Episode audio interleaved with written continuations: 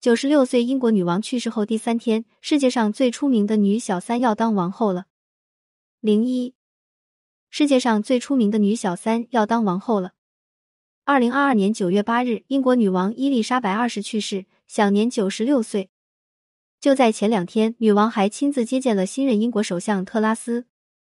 从与带领英国打二战的丘吉尔合作，到如今接见刚上任的特拉斯，女王历经十五位英国首相。见证一整个世纪的风云变幻，而接替女王成为英国新君主的，正是万年王储查尔斯。查尔斯在继位英国君王的同时，也宣布妻子康沃尔公爵夫人卡米拉为王后。比起对女王去世的悲痛，卡米拉成为王后这件事引发了全球热烈讨论。毕竟，卡米拉曾被女王称只能为妃不能为后，而今小三上位的她。真的将成为英国最尊贵的女人。零二阴谋密布的王室婚姻，卡米拉与查尔斯、戴安娜的往事是英国王室不得不说的二三事。很显然，卡米拉一直以来都被称作是破坏查尔斯和戴安娜王妃婚姻的罪魁祸首。卡米拉与查尔斯相识远，早于戴安娜。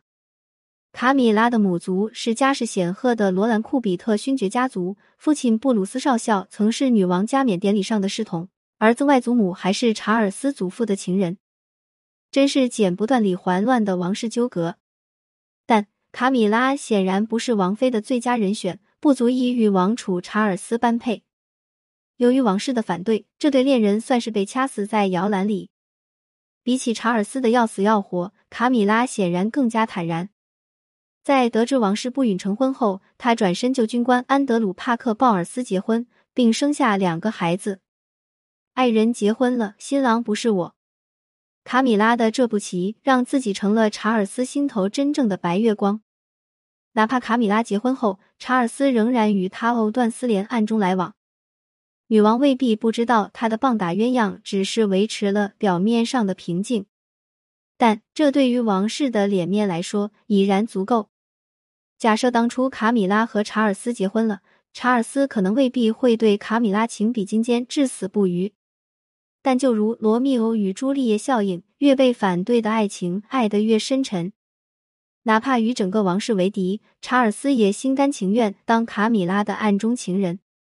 所以后来在王室物色了戴安娜作为查尔斯的王妃时，悲剧早已绘制好了底色。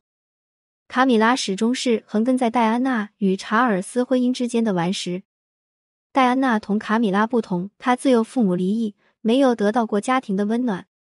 当查尔斯王子热烈追求她时，戴安娜以为自己是遇到了童话般的爱情，殊不知是常潜伏着的阴谋。一个血统高贵、家族也算不上显赫的乖巧女孩，恰恰可以成为包裹王储战情的糖衣。而这一切，戴安娜都无知无觉。与查尔斯订婚的那天，记者问道：“你们相爱吗？”戴安娜满脸幸福的回答：“当然，我们当然相爱。”但没想到的是，查尔斯却没有直接回应，而是打了一个回旋球。这要视乎爱情如何定义。可能那时的戴安娜对恋人的态度已经有所察觉，但这场婚姻如同已经开弓的箭，没有回旋的余地。一九八一年，英国王室举办了一场空前绝后的婚姻。戴安娜满心怀揣着期待，嫁给了一个不爱自己的人。但没想到的是，婚后的查尔斯再也无所顾忌。他有了冠冕堂皇的婚姻做伪装，也自认为履行了作为王室成员的职责，便是妻子于无物，与卡米拉两人双双出轨。零三，我的婚姻里有三个人。后来，戴安娜的怀孕。也没有给这段婚姻带来缓和的余地。查尔斯的心思并不在这段婚姻上，他宁愿去打球、游泳、骑马，都不愿意去呵护自己身怀六甲的妻子。而戴安娜在这段婚姻中极其卑微且挣扎，她甚至在怀孕期间故意从楼梯跌落，来获取丈夫的怜悯和关注，却都以失败告终。丈夫用冰冷的铁皮面向她，却将温暖都给了另一个女人。查尔斯不但于表现自己的婚外情，他不仅将卡米拉的照片夹在自己的日记本里，还在招待埃及总统的晚宴上特意戴上卡米拉送他的袖口，扣子的形状是两个纠缠在一起的 C。戴安娜忍无可忍，与卡米拉当面对质，让她远离自己的丈夫。显然未果。若卡米拉心智不够坚强，早在女王棒打鸳鸯后就回归家庭，又怎会为戴安娜的言辞所动？天真的戴安娜努力去扮演一个妻子的角色，但却仍然赢不了查尔斯的心。我努力过，诚心诚意的努力过，他就是不要我。他只要他，只要他，我根本连机会都没有过。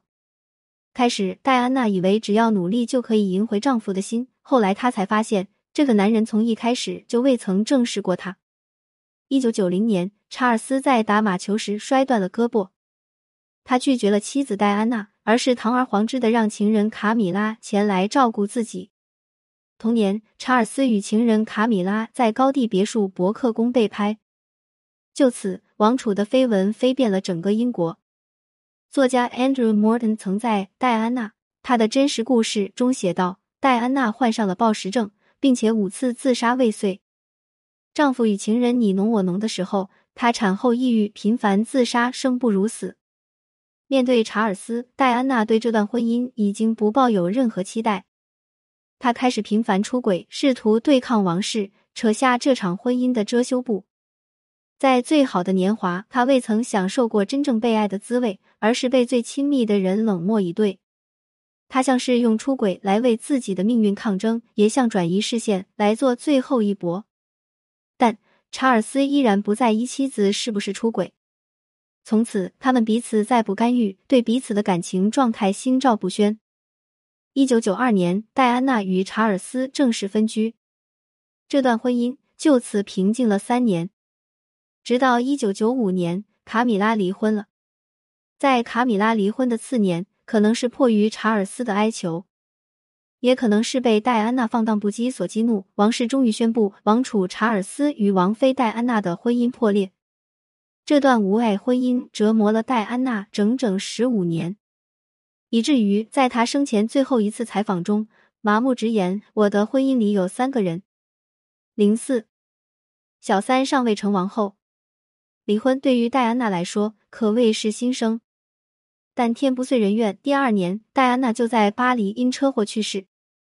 面对戴安娜王妃的意外去世，阴谋论盛嚣尘上，而王室浮于表面的悲伤，让英国普通民众的悲痛来得更加热烈。戴安娜在世时的确践行了王妃的职责，将爱带给了太多人。她致力于为艾滋病人澄清，在许多人误以为艾滋病会通过接触传播时，她热情的拥抱住了艾滋病患者。他关注弱势人群，对有传染性的麻风病人、受性虐待儿童倾注了深切感情。他多次出访北非，访问慈善医院、学校、慈善机构，筹款活动，改善贫穷人士的生活。他穿越安哥拉雷区，呼吁国际社会禁雷。为此，一百二十二个国家在渥太华签署了禁止杀伤地雷条约。但这些慈善行动的底色，甚至带着些悲伤。有次记者问戴安娜为什么这么关注慈善，她笑道：“因为我没有别的事可做啊。”她坦然面对不幸的婚姻，不以高高在上的英国王室姿态示人，却也让她得到了民众的爱戴，被称“平民王妃”。有太多人为戴安娜王妃意外车祸愤慨，因王室的冷漠对待而游行。为此，在葬礼的后几天，女王不得不公开信件。他的离去是这个国家的巨大损失。这一反响让查尔斯与情人卡米拉因为舆论压力不敢立刻再婚。从一九九五年到二零零五年，时隔十年，查尔斯才如愿以偿娶了卡米拉，而女王也在舆论的施压下直接拒绝参加查尔斯的二婚婚礼，甚至讽刺威尔士金子不够了，来不及搞第三次婚礼。查尔斯所属的克拉伦斯宫也曾发布声明称，即便查尔斯为王，卡米拉也是半妃，其身份待遇将远低于王后，直接给了卡米拉一个下马威。但我们都低估了卡米拉的蛰伏。嫁入王室十七年，卡米拉的处境一直很尴尬。她不仅没有私下小三的标签，还经常被传民众传与查尔斯离婚。但她显然段位很高。如果说戴安娜在做王妃时一直在尝试挑战王室的底线，那卡米拉则非常擅长放低姿态。她低调谨慎，不越雷池一步，关注社会公益事业，致力于为女性权益发声，尝试一步步扭转民众对她的评价。卡米拉遵守王室法则，面对索呼无有不应，哪怕是同查尔斯一起，也恪尽本分，尾随其后，不并排而立。王室要求的王妃是什么样，卡米拉在这十七年里就做到了什么样，而这些直接性的影响到了女王的抉择。二零二一年，白金汉宫宣布授予卡米拉加德勋章，这是英国荣誉级别最高的勋章之一。在女王的七十周年庆典上，他也肯定了卡米拉的地位，声称查尔斯继位后，卡米拉就会是王后。哪怕不少民众都认为王室违背了自己当初的承诺，但卡米拉王后的位置已经不容人质疑。其实，女王的选择很好理解，她需要考虑到查尔斯即位后的威信。而以前的花边新闻是她可以直接挥刀斩碎的拦路石。与其说是对小三上位的儿媳卡米拉的认可，不如说是为了不省心儿子查尔斯扫清障碍做出的让步。有人说，最晦气的就是卡米拉将戴上女王那顶有一百零八克拉钻石的无价王冠。实际上，前面十七年，卡米拉作为小三上位，过得如履薄冰。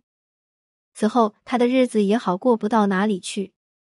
不仅会一直活在舆论以及戴安娜王妃的阴影下，更为突出的矛盾就是七十三岁的万年王储查尔斯到底能坐稳王位多久？毕竟戴安娜的长子威廉才是第一顺位继承人。生活当然不会像童话一样，做了坏事就会受到报复，但有些债终究会以其他形式来还。你说呢？如果你没在深夜读过潘幸之。如果你不曾为爱痛哭过，谈何人世走一遭？关注我，点击阅读原文，免费情感分析。感谢您关注潘幸之，有婚姻情感问题可以私信我。